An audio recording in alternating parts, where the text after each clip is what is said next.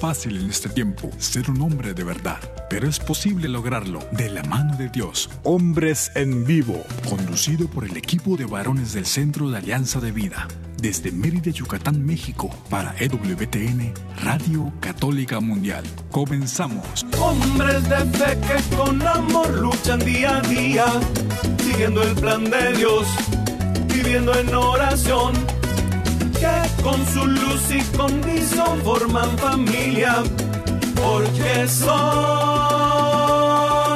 hombres de fe.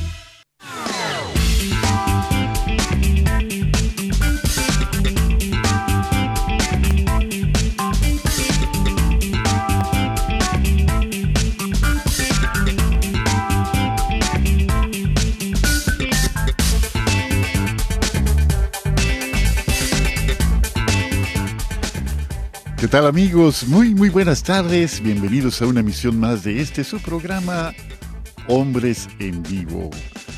Les saluda con mucho gusto su amigo y servidor Juan Carlos Valderas, que a nombre de todo el gran equipo de colaboradores de este espacio, como cada jueves tenemos pues la alegría de encontrarnos, aunque sea en la distancia, a través de este prodigio de la tecnología. Estamos en una época en la que la tecnología pareciera que hace eh, cosas que no nos pareciera, hace cosas o nos permite hacer cosas que hace apenas unos pocos años eh, pensábamos que eran imposibles, ¿no? Y poco a poco va avanzando la técnica, la tecnología, estos avances que nos van haciendo, pues, lograr cosas que antes eran, repito, inimaginables. Sin embargo, no está en la tecnología ni en la técnica nuestra más eh, mayor alegría. Nuestra mayor alegría es en saber que son medios, que son instrumentos apenas para poder lograr un encuentro cierto, un encuentro finalmente mm, humano, un encuentro cálido que hace posible que sigamos siendo y teniendo a la flor de piel, la flor de piel, lo más importante de nuestra persona, nuestra humanidad. Así que, pues asombrados y todo, y con mucha alegría, eh, decimos que bendita la técnica, bendita la tecnología, y también el propósito, sobre todo, que nos anima a encontrarnos en momentos como este. Bueno, pues Habiendo dicho todo esto, pues hoy 9 de noviembre, jueves 9 de noviembre, qué rápido está pasando el tiempo. Ya estamos cerca, muy cerca de la mitad del eh, onceavo mes de este 2023. Ya pronto estaremos escuchando las campanas del el año que termina y que da paso a un año nuevo, que ojalá sea un año en el que la esperanza, sea, eh, se vaya consolidando en realidades que nos permitan recuperar lo mejor de la humanidad.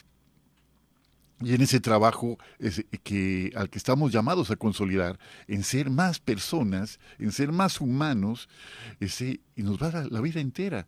Nunca podríamos decir, ya llegamos, ya logramos eh, esta meta. No, porque es un caminar de eternidad.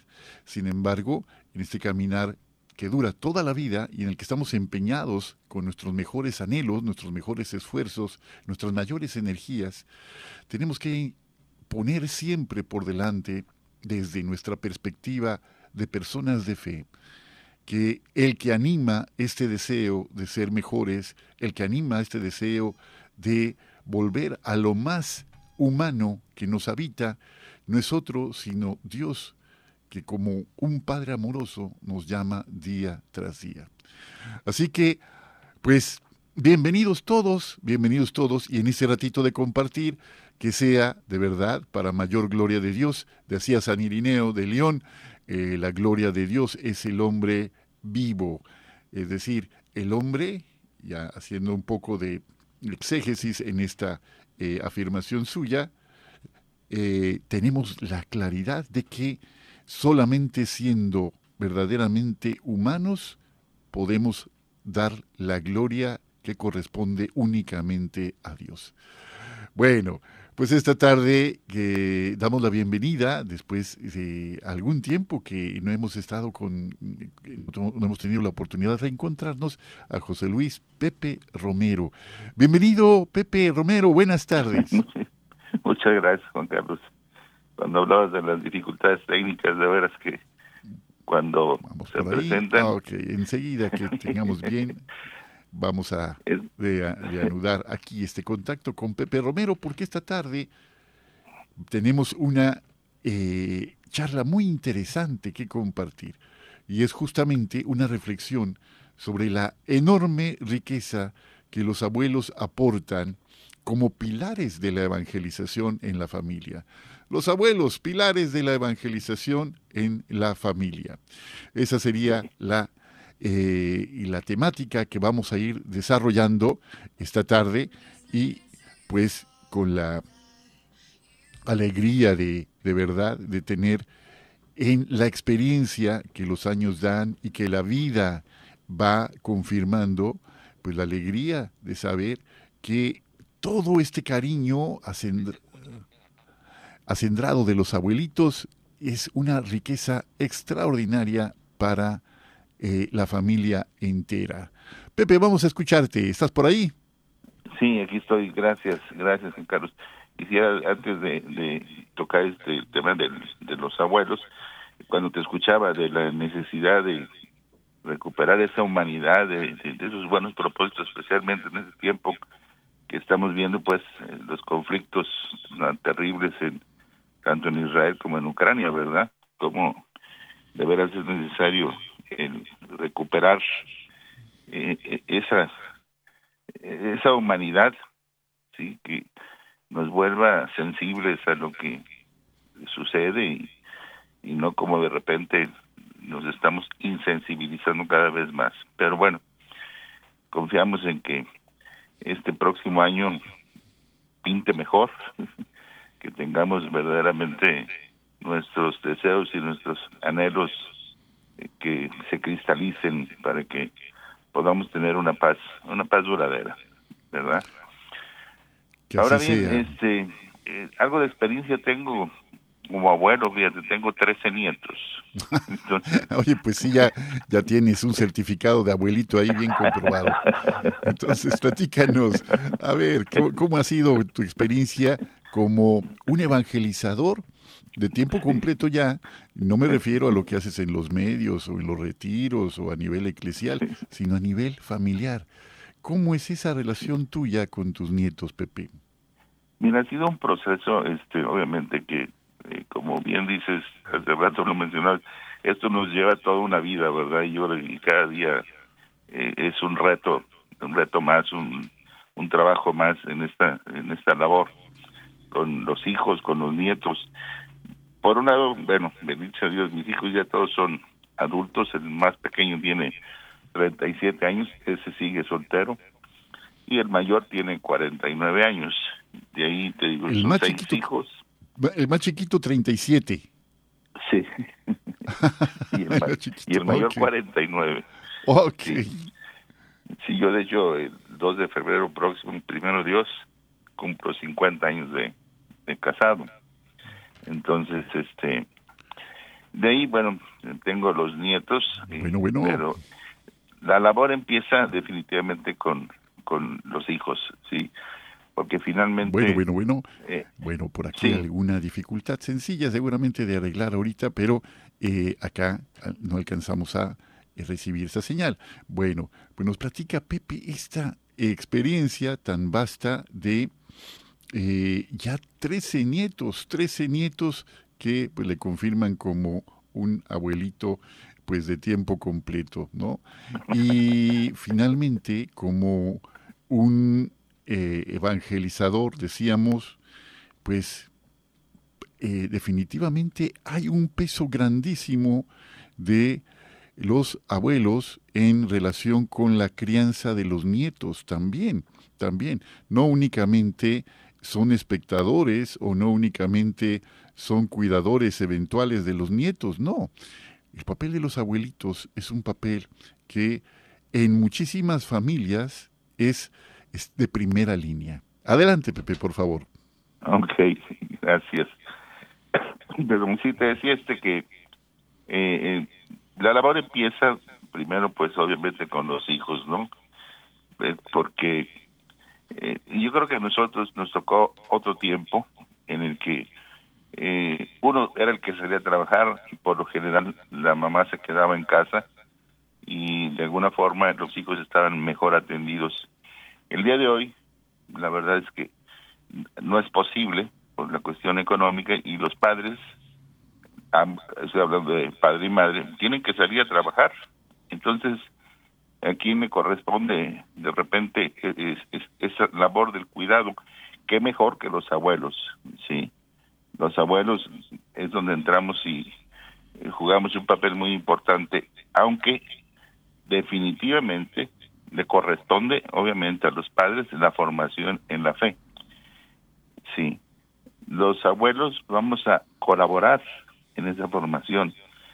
En algunos casos, a veces sin duda alguna también somos la parte más importante, ¿no? Hace poco leía un comentario de, el mismo Papa Francisco. Él decía, mi abuela fue la que me enseñó a rezar.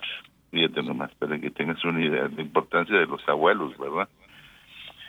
Entonces decía, en el caso de mis hijos, gracias a Dios, después de un caminar entre eh, altas y bajas, por fin, al final del camino, fueron ellos encontrando eh, su relación con Dios, de tal forma que eh, todos eh, mis nietos ahora, por ejemplo, y te hablo de que el más chiquito, los más chiquitos tienen cuatro años, el mayor, la mayor tiene 19 años.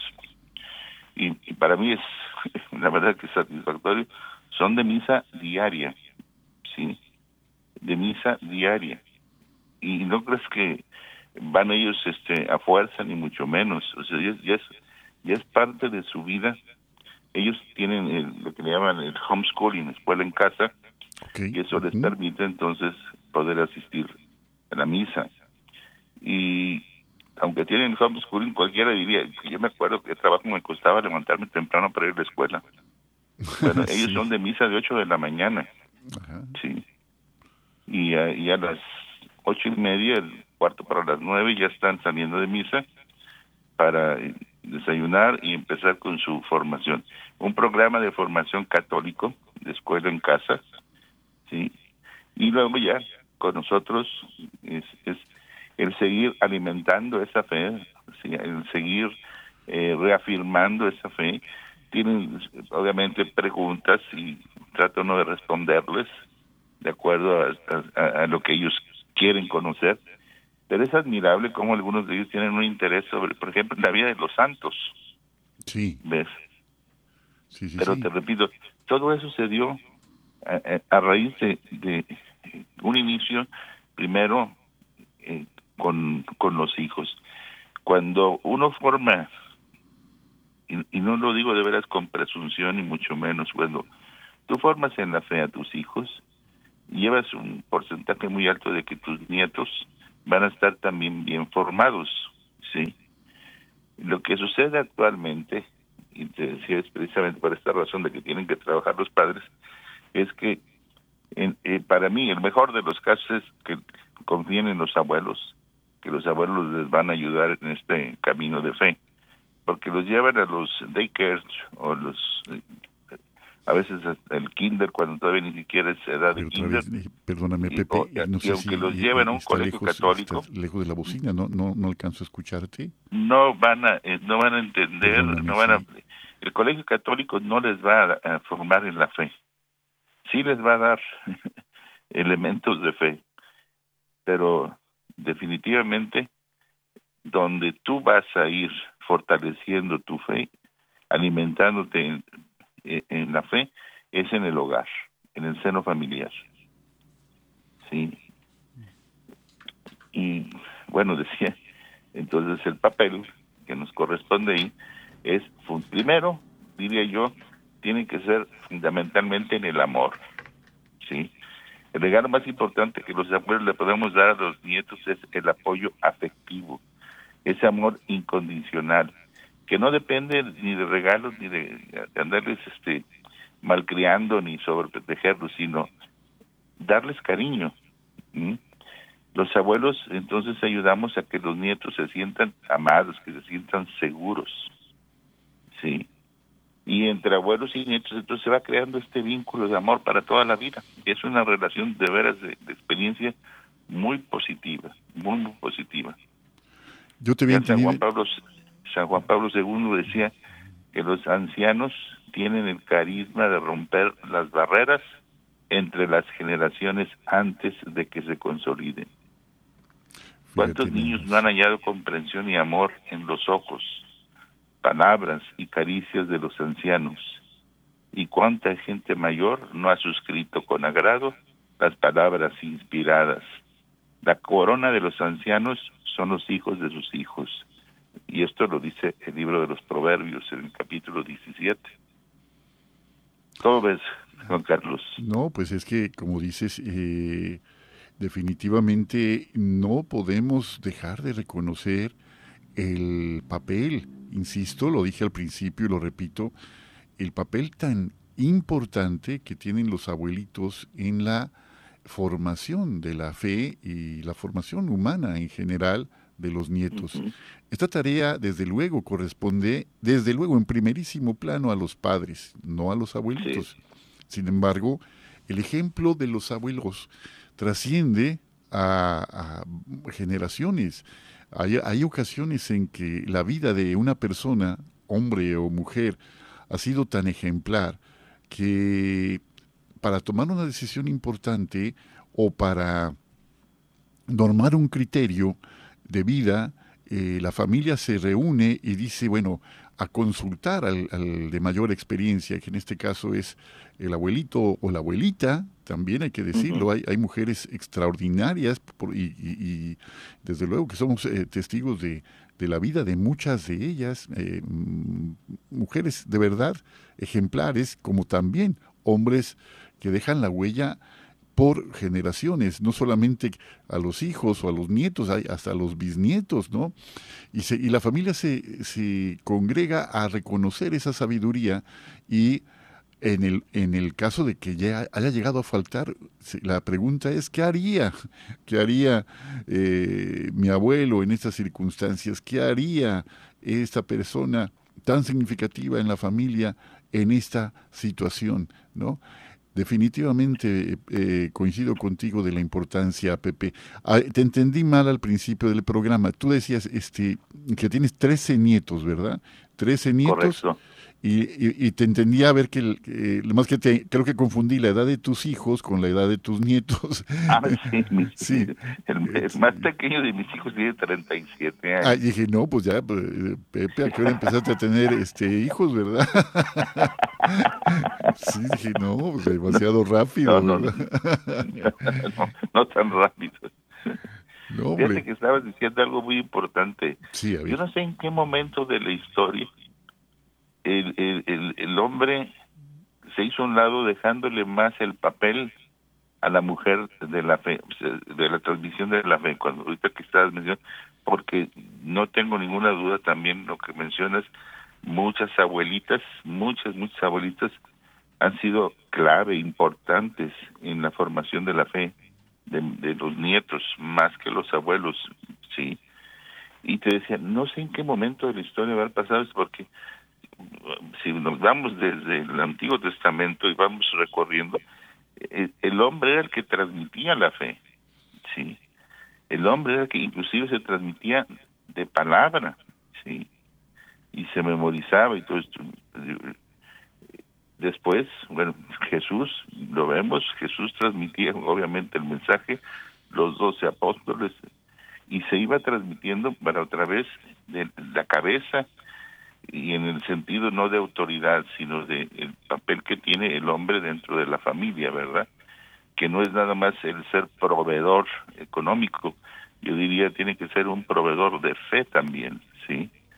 Que es, eh, yo sí, yo soy de los que están convencidos de que la herencia más importante que puedes dejarles a tus hijos es una buena formación cristiana, sí, porque esa les va a servir para toda la eternidad, ¿verdad? Entonces, eh, repito, ¿en qué momento cambió esto? Y fue muy, de repente, así como que muy cómodo para nosotros, ¿verdad? Ah, ese es, el asunto de, de, mi mujer, eh, este, llévalo con la abuela y nosotros nos olvidamos. Te lo digo porque tengo, tengo un conocido, un amigo que, perdón, eh, va, va a la iglesia, lleva a su esposa y se queda afuera. O sea, ya, ya, llegó, ya estuvo, ya está ahí. Pero no, es, a ella es a la que le toca. Y se queda afuera ahí leyendo el periódico o, haciendo cualquier otra cosa. Entonces, y tú sabes que esos casos hay muchos, ¿no? Desafortunadamente. Oye, Pepe, vamos a un corte y regresando del corte, vamos siguiendo platicando algunas, algunas pistas que puedas dar a los abuelitos que nos escuchan como para recuperar esta tarea que estás mencionando. ¿va? Entonces, siga con nosotros, estamos en Hombres en Vivo. Sé fuerte y valiente, no te rindas. Regresamos en un momento.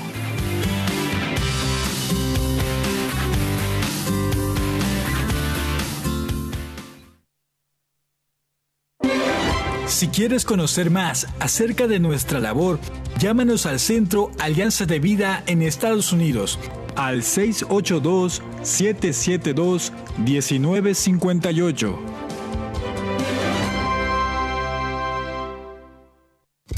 Mi familia y yo serviremos al Señor, según dice la Biblia. Sigue con nosotros.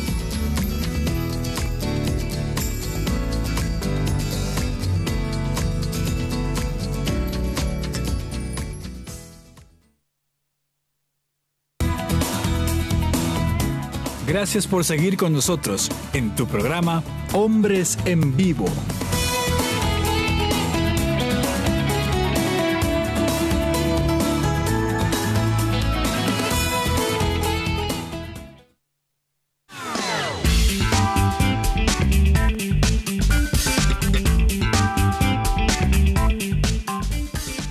Bueno, pues estamos de vuelta en este segundo segmento de nuestro programa de esta tarde. He estado platicando José Luis Pepe Romero y un servidor Juan Carlos Valderas sobre los abuelos como pilares de la evangelización en la familia. Y efectivamente, el papel que, eh, de transmisores de la fe y de anclas vivas de este regalo tan grande que es precisamente eh, la fe cristiana está eh, de una manera muy, muy concentrada en la experiencia de vida de los abuelos. Y hablo en este momento de abuelitos y de abuelitas. Y la pregunta que lanzabas al, aire hace un momento antes del corte, Pepe, decías, no sé en qué momento eh, los hombres se dieron este eh, pues, espacio de, hacerse cargo de, de, la fe de la familia eh, como desentenderse, ¿no? De este papel de formador. ¿verdad? Es una responsabilidad, Pepe, así es. A ver, ¿qué dirías tú? O, cómo fue tú, eh, cómo ha sido, cómo, cómo describes eh, esta tarea tuya de abuelito evangelizador, ¿no? ¿Cómo, lo, lo, describes? Me pedías así como que algunos tips. El primero lo mencioné hace un rato, tiene que partir del amor, del afecto incondicional hacia los, hacia los nietos. Eh, precisamente por la razón de que los padres tienen que estar trabajando, a veces, a veces el niño se siente como que no se le quiere, como que no se le valora. Uno sabe que no es así, uno sabe, especialmente cuando conoces a tus hijos, sabes que los amas y sabes que lo que están haciendo es para buscar lo mejor para ellos, ¿verdad? Entonces, eh, que de alguna forma eh, uno tiene que llenarlos de ese amor que en el momento no lo pueden experimentar físicamente con sus padres, pero uno lo puede sustituir. Segundo, los niños, este, por lo general, eh, cuando los padres también no van, porque también no hay que negarlo, hay padres que no se preocupan mucho por la educación de la fe, ¿sí? Entonces, eh, es, ahí es donde el papel es más importante para nosotros. Tú sabes que los niños aprenden por observación. Sí. Los niños eh, eh, tienden a imitar lo que los adultos hacemos. Si nosotros somos congruentes, si yo vivo congruentemente con mi fe, de alguna forma esto va a estar marcando a mis nietos.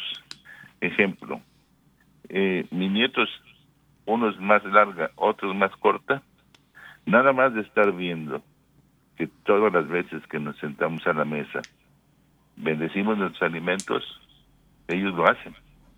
Y lo hacen ya de manera natural. Inclusive, en algunas ocasiones, cuando a mí se me pasa, hasta me dicen, me dicen, Tito, Tito, no hemos rezado.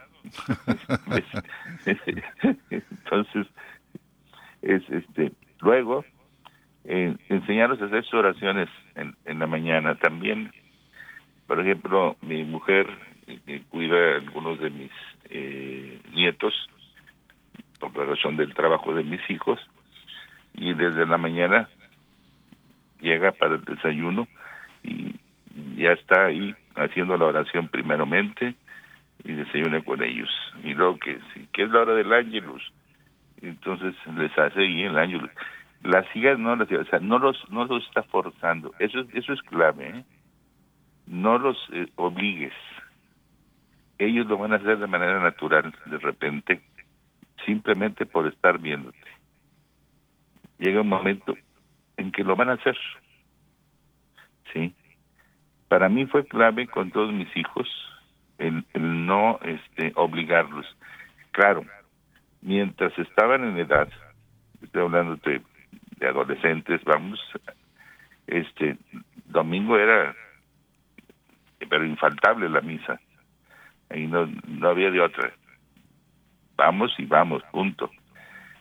Ya cuando empezaron a tener edad, edad de, empezar a decidir, estoy hablando ya de los 18 años, eh, yo no obligué a ninguno.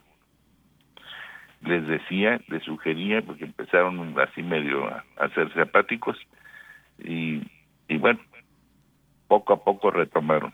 Y lo retomaron también, que repito ahora, eh, mis nietos, igual que nosotros, mi mujer y yo, somos de, misa diaria. ¿Por qué lo hacen? Por estar viendo, por estar viendo.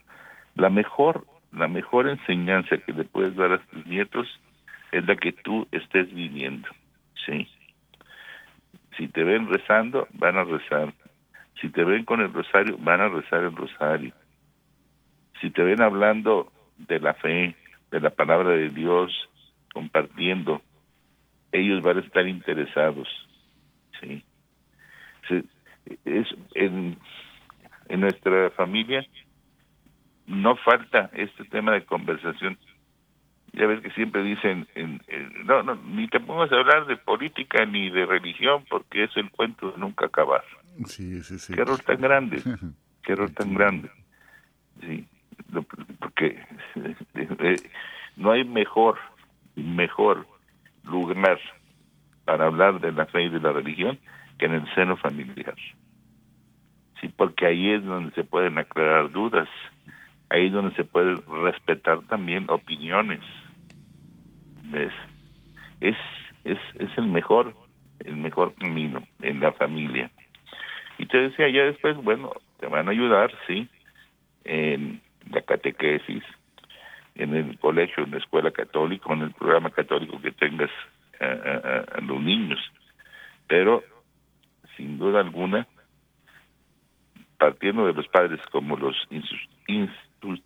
insustituibles educadores de la fe, enseguida están los abuelos, como tú decías hace rato, ¿A quién acudir? Pues aunque los que tengan más sabiduría, pues al más viejito, al abuelito, ¿verdad?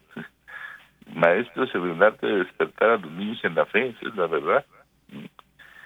Que les vamos a ayudar a que, a que Dios ocupe un lugar importante en su vida, eso es lo que hacemos, yo lo que hago con mis nietos. Siempre es, es un gracias a Dios, es un Dios lo ha permitido, esto es si Dios quiere, ¿sí? y ellos ven que Dios ocupa un lugar importante en, nuestra vida. tan importante y lo saben ellos que Dios es más importante que ellos mismos y que mi mujer. Así, y lo entienden perfectamente. Oye, Pepe, y, y en, esta, eh, en este modelado continuo de una actitud de fe, una actitud de, de confianza en la providencia de Dios, en que los planes suyos son perfectos, que su voluntad pues realmente es, eh, si abre paso a pesar de las cosas que no nos gustan, las cosas que pensamos a veces o alcanzamos a, eh, así en la, en la, inmediatez de los de los de los hechos que a veces pensamos que son eh, situaciones que de las que difícilmente vamos a levantarnos o a poder continuar con la vida pero finalmente está la presencia misteriosa de Dios en ese lugar. ¿Cómo modelar? ¿Cómo modelar? Eh, seguramente eh, decías tú, si Dios quiere, eh, primero Dios, Dios lo ha permitido, me imagino que ante alguna, alguna situación que no es del todo de nuestro agrado, pero esa es una parte, esa es una parte fundamental, la confianza y el abandono en la providencia de Dios, definitivamente. La otra parte que te quiero preguntar, y cómo, cómo este, en relación con la ética personal, eh, con la actitud de, buscar lo justo, buscar lo bueno, buscar lo verdadero en cada decisión de la vida cómo ir eh, modelando esto en los niños, porque hay muchas veces que hay una, una dicotomía, tristemente, también hay que decirlo, que pareciera que eh, las enseñanzas del Señor se quedan para la iglesia únicamente y cuando hay necesidad de tomar una decisión de negocios o una decisión que afecta nuestro bolsillo o implica el compartir de lo que hemos recibido o, ser justos, aunque no nos guste. Eh, pues desprendernos de algo, pero en justicia le corresponde a otra persona también. Esto que sabemos que, debemos compartir o debemos simplemente eh, atender por mera justicia, ¿cómo se puede modelar eso? Que es, bien difícil, sobre todo con niños pequeñitos que pelean por un dedo de refresco, ¿no? Cuando le sirven a la hermanita un dedo de refresco más que al otro, dice, ah, no, le sirvieron más. No, no, no, no. ¿Cómo ir modelando estas conductas? Me gustó mucho lo que decías de que, que no hay nada, nada por la fuerza, todo por la, la razón y la convicción. ¿Cómo le has hecho, cómo le han hecho eh, como abuelitos tu esposa y tú? Mira, este, cuando se reúnen, eh, obviamente están todos los niños. Eh, los niños por general tienen sus juguetes, obviamente, y sus casas, obviamente, son los dueños absolutos de sus cosas. Pero este, lo que les hemos enseñado es a compartir, sí, a compartir eh, sus cosas. entonces ellos ya saben de que se les dice, bueno, tenlo tú, vas a tenerlo por decirte 15 minutos, 20 minutos, y después se lo pasas a tu primo, este, para que él también juegue un rato, y así se va. Al principio había cierta resistencia, obviamente, pero poco a poco fueron aprendiendo así, a hacerlo, a compartir, de tal punto que ahora este, esto ya es algo que más bien lograron mis hijos, inclusive, eh, pero que yo he, apoyado y avalado y se los he también transmitido ahora también a mis nietos. por ejemplo, este uno de mis hijos tiene seis niñas. Seis niñas. Puras niñas. Y pues ya te imaginas el montón de juguetes que han tenido, ¿no?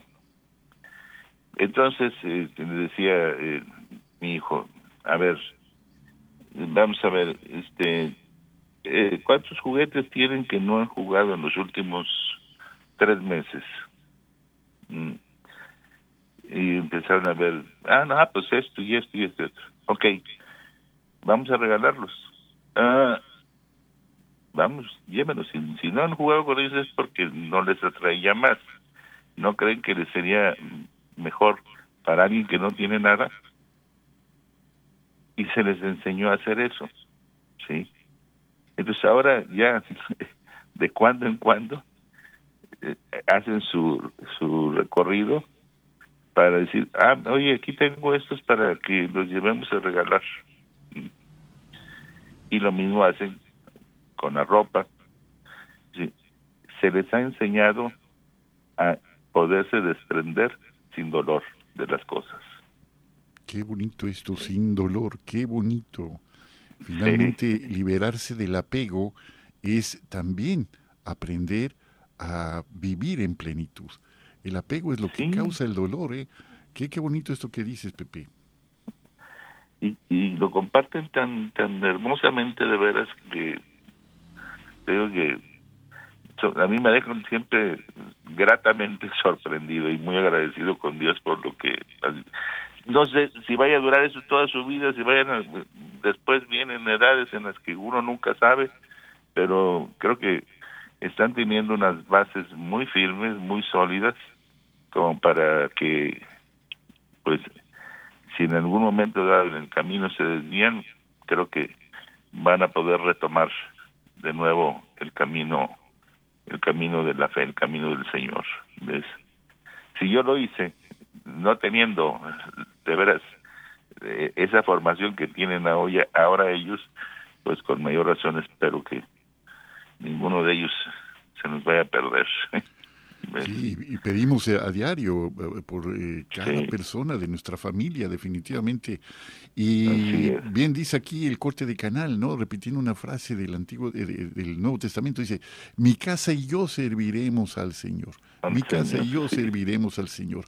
Esa decisión de decir, bueno, no solamente yo, sino todos los míos, estaremos comprometidos en seguir esta fidelidad a aquel que nos ha creado, aquel que nos ha salvado.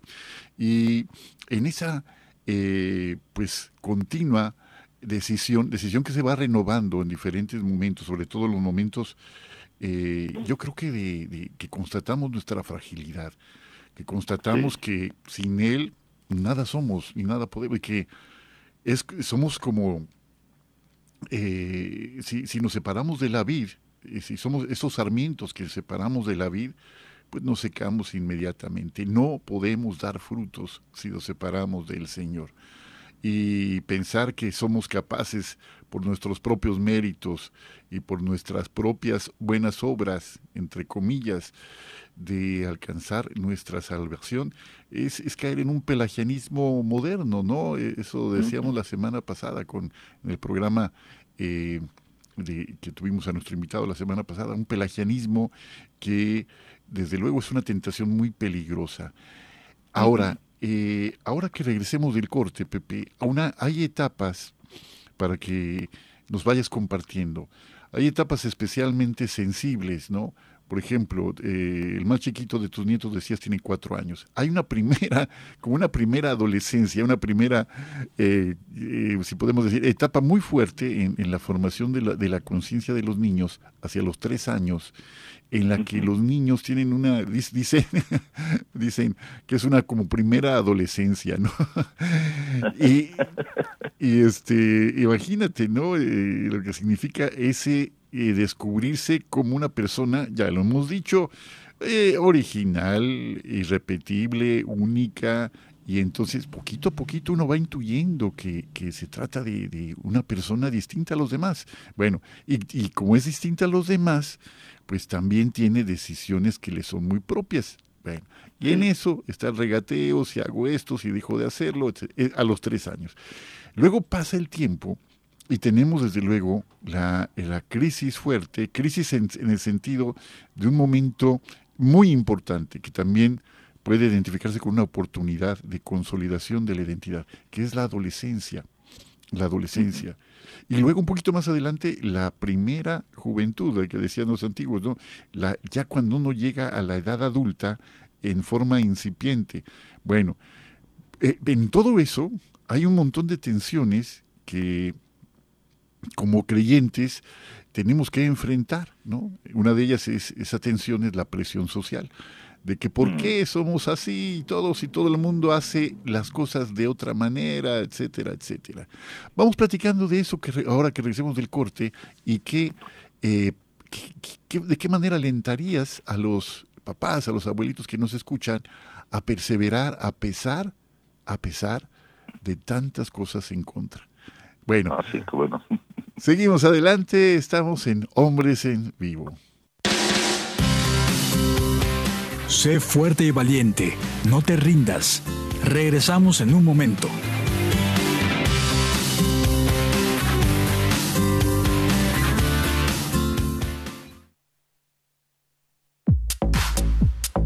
Llámanos desde Estados Unidos al 1-866-398-6377 y desde cualquier parte del mundo al 1-205-271-2976.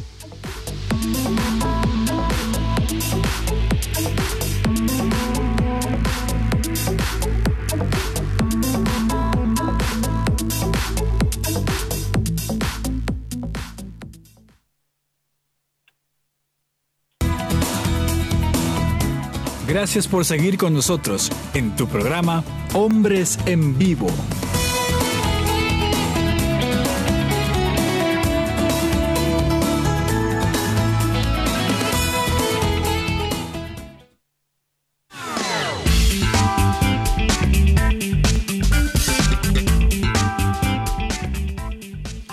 Bueno, estamos ya de vuelta en esta parte final de nuestro programa de esta tarde platicando sobre el tema Los abuelos, pilares de la evangelización, con José Luis Pepe Romero y un servidor Juan Carlos Valderas, platicando sobre la importancia que los abuelitos tienen en esta manera de ser testigos, de ser modelos, de ser también guías, consejeros eh, y, simplemente a veces personas que escuchan con atención a las nuevas generaciones. Decíamos, Pepe, te preguntaba al, antes del corte, ¿qué consejos darías a los abuelitos y también a los papás que nos escuchan ante eh, esta corriente tan fuerte de una sociedad en la que el criterio principal es que lo que hace la mayoría está bien, ¿no? Es, pues si todo el mundo lo hace, ¿por qué dices que yo no? Relativismo. El relativismo moral, ¿no? ¿Cómo poder, en una época tan cambiante, con criterios tan fluctuantes, mantenernos firmes en la fe y sobre todo como familia? ¿Cómo hacemos para mantenernos ante este embate durísimo, durísimo en los medios de comunicación, en las películas, en las series de televisión, en las canciones, en todo parece que hay como una eh, un embate tan fuerte que uno dice, bueno, pues que, estaré bien yo, ¿no? Claro que quien sigue al Señor está bien, ¿no? Pero ¿cómo hacer para que sin imponer un criterio a nuestros hijos, a nuestros nietos, estemos, seamos capaces de modelarles esta conducta de que quien hace la voluntad del Señor, pues permanece para siempre. ¿Cómo le han, hecho en su experiencia? Y me mencionabas este también las diferentes etapas de los niños, De, esa etapa de los tres años y, y luego viene la adolescencia y la juventud y demás. Mira, pues lo primero es que uno tenga una fe sólida, una fe firme, ¿verdad? Que eh, eh, sin importar lo que pase, tú te mantienes en, en, esa línea, sí, eh, como dicen, en las buenas y en las malas, ¿verdad? En la tristeza, en la alegría, en el sufrimiento, en la bondad, en la, en fin, digo, es, eso es lo primero, ¿no? tener una fe que no se va a, dejar vencer por las dificultades que se presentan en la vida. Recuerdo un sacerdote que en una clase decía y a un grupo, levante la mano las personas que no que quisieran ya que no haya problemas. pues obviamente todos levantaron la mano. Dice, pues cámbiense de planeta, porque aquí siempre va a haber problemas. Así es que no hay otro. Entonces, lo importante es saber cómo enfrentarlos. El padre Ignacio Larrañaga, que tiene una cualquier cantidad de libros, fundador de los talleres de oración, hay un libro que para mí fue fundamental este, desde hace años que se llama El sufrimiento a la paz. Y en esta parte de los problemas decía, si tu problema tiene solución, ¿para qué te preocupas? Sí, pues tiene solución, ¿para qué te preocupas? Si tu problema no tiene solución, ¿para qué te preocupas? Sí. Sí. Entonces después eh, concluía, descansa en las manos del Padre. Y eso es lo que tenemos que hacer primeramente. Tener, por eso decía, una fe firme que no va a dejarse llevar tan fácilmente frente a todo este bombardeo de, de tentaciones que bien dices está por todos lados, especialmente ahora con todos los medios tecnológicos, redes sociales y demás. Bueno, tenemos cualquier cantidad de, basura que llega. Sí, entonces, con una fe sólida, no hay problema, ¿verdad? Créemelo, no, no hay, no hay problema. Eh, ahora, el niño de tres años empieza, es, es un investigador, sin duda alguna. Los el niño a investigar. Sin duda alguna. No sé si te ha tocado, está en su silla alta y luego de repente, no sé, dice, ay, se le cayó la leche. No, la tiró él. Está, está midiendo distancias, está viendo y al mismo tiempo empieza a medir hasta dónde llega eh, la respuesta de los papás o de quien está cuidándolo. Sí, es cierto, es verdad. Es, son fabulosos los niños. ¿cómo, voy a, ¿Cómo puedo lograr que el niño eh, no entre así, de esta forma, en sí mismo y que caiga en una actitud egoísta? Enséñalo a convivir, si busca convivir. Mira, nosotros tenemos una costumbre, eh, y es lo que comparto, porque pues yo veo las cosas que han funcionado. Por lo general, nosotros todos los domingos desayunamos juntos. Y te hablo, mis hijos, mis, nietos, este, y de esa manera pues, han, aprendido a, convivir. Y, y, te puedo decir que, por ejemplo, una de mis hijas que tiene solamente un hijo, no ha podido encargar más, gracias a Dios el Señor le dio este este hijo. Y este y es el más generoso de todos. Contrario a lo que yo he visto en muchas otras familias que el cuando es un hijo único es muy egoísta sí ¿por qué? porque está acostumbrado a tener todo nomás para él y no no lo han enseñado a convivir y mucho menos a compartir entonces eso es soluciones la adolescencia. La adolescencia, este, ahí es donde yo ya empecé, digo, misa, eso no hay duda, los domingos. Pero si íbamos a rezar yo los obligaba, si íbamos a, no los obligaba. La bendición de los alimentos, bueno, estamos todos en la mesa y se bendice, sí. Pero más allá de eso, también no. El muchacho, mientras más lo obligues, más va a rechazar cuando tenga edad de decidir. Entonces, eh, porque también eh, quiero, le voy a llevar a mi hijo al retiro. Si él no quiere venir, ni me lo traiga, yo les decía. Sí. Sí. Porque de nada le va a servir. Sí. En fin. Ya en la juventud, bueno, empiezan a experimentar. Un sacerdote también nos decía, no le quiten el derecho a sus hijos de sufrir. Fíjate muy bien. No le quiten el derecho a sus hijos de sufrir. Y veanos desde este punto de vista. Resuelve la, vida a tu hijo en todas las cosas en las que está haciendo y que se está equivocando y vas a formar a un patán o a un criminal o a un parásito. Sí, el sufrimiento te lleva a fortalecerte, a encontrarte con Dios ¿sí? Y encontrarte con la fe. Mira. Pepe, eh, eh, me acuerdo mucho de una canción de, de Joan Manuel Serrat que se llama Esos locos bajitos y dice una de las partes, dice, nada ni nadie puede impedir que sufran, que las agujas avancen en el reloj, que decidan por ellos que se equivocan, que crezcan y que un día nos digan adiós. Pero esa, esa, esa parte es una realidad. Dice, nada ni nadie puede impedir que, que sufran. Y, eso que dijiste, que no, no le quiten el derecho a sus hijos de, de, sufrir.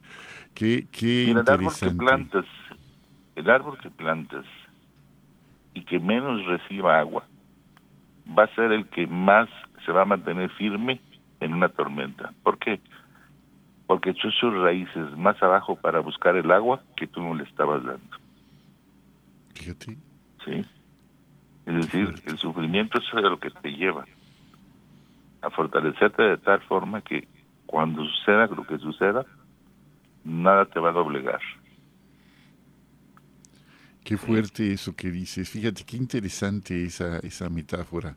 El árbol que menos agua recibió es el que más resiste las tormentas porque sus raíces profundizaron tanto para encontrar agua que le hace más firme. Efectivamente, eh, lo que no nos, nos mata nos hace más fuertes y no Exactamente. es no es una frase hecha, no es una frase que repitamos por repetir, es una, una constante que, que vemos.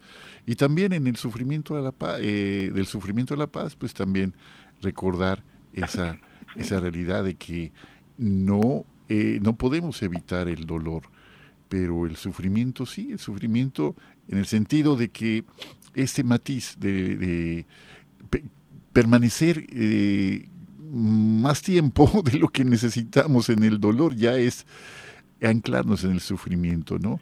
Eh, Ahora, si me permites, sí, claro, para este la gente que me dice que, qué decirles para que se mantenga vivo. Lo que te he estado diciendo, te lo está diciendo alguien que tuvo a sus hijos en las drogas. Así. Y sin embargo, todo es posible con Dios. Todo es posible. gracias a Dios salieron de ahí y ya, y ya hablé de lo que se está haciendo y lo que están haciendo con mis nietos. Por eso, cuando nosotros tenemos la confianza de que estamos en las mejores manos, que son las de Dios, no hay nada que temer. Damos gloria a Dios por este testimonio que nos acabas de compartir. Pepe, tenemos un minuto para terminar. Tú sabes cómo es la radio. Danos un mensaje final, por favor, ya para ir cerrando y ya ir teniendo ya alguna palabra conclusiva, por favor. Mira, me gustaría compartirte este un pasaje que para mí fue clave y ha sido clave en todo mi andar el camino evangelizador que dice Romanos 8:28, que Dios dispone de todas las cosas para el bien de los que le aman. Sí, para mí ha sido una cita que me ha dado toda la confianza y toda la certeza de que todo lo que me ha sucedido es para mi bien, porque así lo ha dispuesto Dios. Y la verdad es que, aunque duela, acepto lo que Dios me ha puesto en el camino. No quiere decir que todo me dolido, ni mucho menos, pero rápidamente te digo, yo perdí a mi padre, a mi madre cuando tenía 15 años, a mi padre cuando tenía 17 años, ya platiqué de toda esta situación de eh, rápidamente pues, de mis hijos.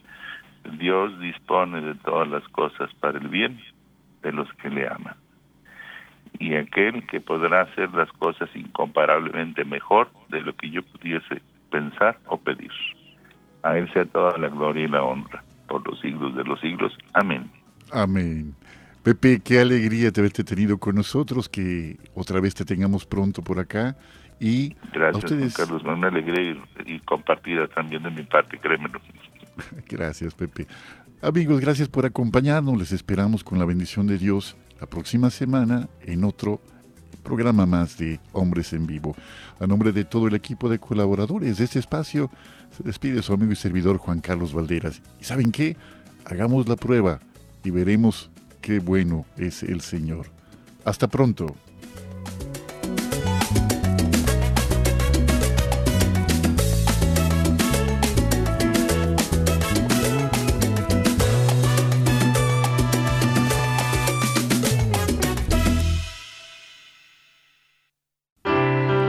El que me ama guardará mi palabra, y mi Padre lo amará, y vendremos a él y haremos morada en él.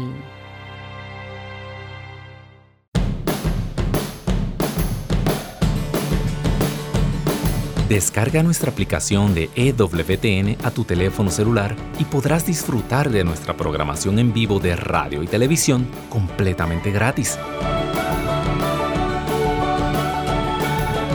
Entra a tu Google Play Store o Apple App Store y descárgala ahora para que nos lleves siempre contigo.